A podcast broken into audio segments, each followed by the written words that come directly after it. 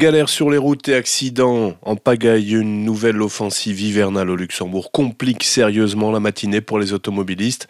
On compte déjà des dizaines d'accidents, des camions et des voitures bloqués à cause de la neige. Retrouvez le détail des routes encombrées grâce à notre outil de trafic sur RTL 5 minutes.lu. Météolux a placé le Luxembourg en vigilance jaune jusqu'à 11h ce matin. De l'autre côté de la frontière, Météo France annonce des chutes de neige en Moselle, en Meurthe-et-Moselle, en Meuse et dans les Ardennes. Mais les températures devraient vite remonter et la neige ne sera bientôt plus qu'un lointain souvenir. Et c'est décidément une journée compliquée dans les transports en raison du mouvement de grève reconductible des cheminots contre la réforme des retraites. Peu de trains circulent ce mercredi 8 mars entre la Lorraine et le Luxembourg. Les syndicats doivent se réunir ce matin à 10h à Metz en Assemblée générale pour décider de poursuivre ou non le mouvement. Pour la ligne principale qui relie Metz, Thionville et Luxembourg, les voyageurs ne pourront compter que sur un train environ par demi-heure aux heures de pointe.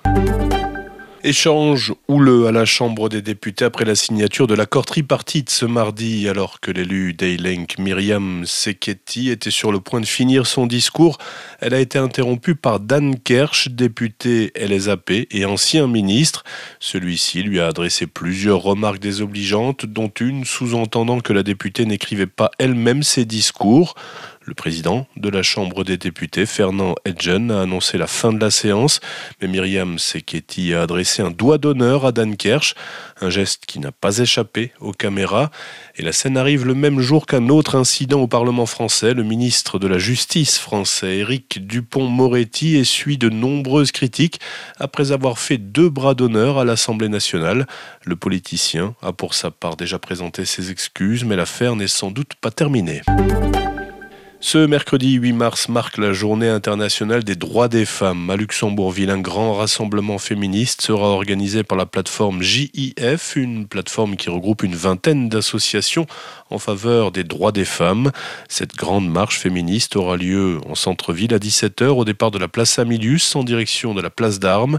Les femmes vont d'ailleurs manifester en masse mercredi à travers le monde pour défendre leurs droits bafoués dans de nombreux pays, à commencer par l'Afghanistan et l'Iran. En cette journée internationale des droits de la femme, une multitude de rassemblements est prévue dans les grandes villes du monde. Talibans au pouvoir en Afghanistan, répression massive de la contestation provoquée en Iran par la mort de Masha Amini, remise en cause du droit de l'avortement aux États-Unis, conséquence de la guerre en Ukraine sur les femmes, les motifs de mobilisation sont malheureusement nombreux.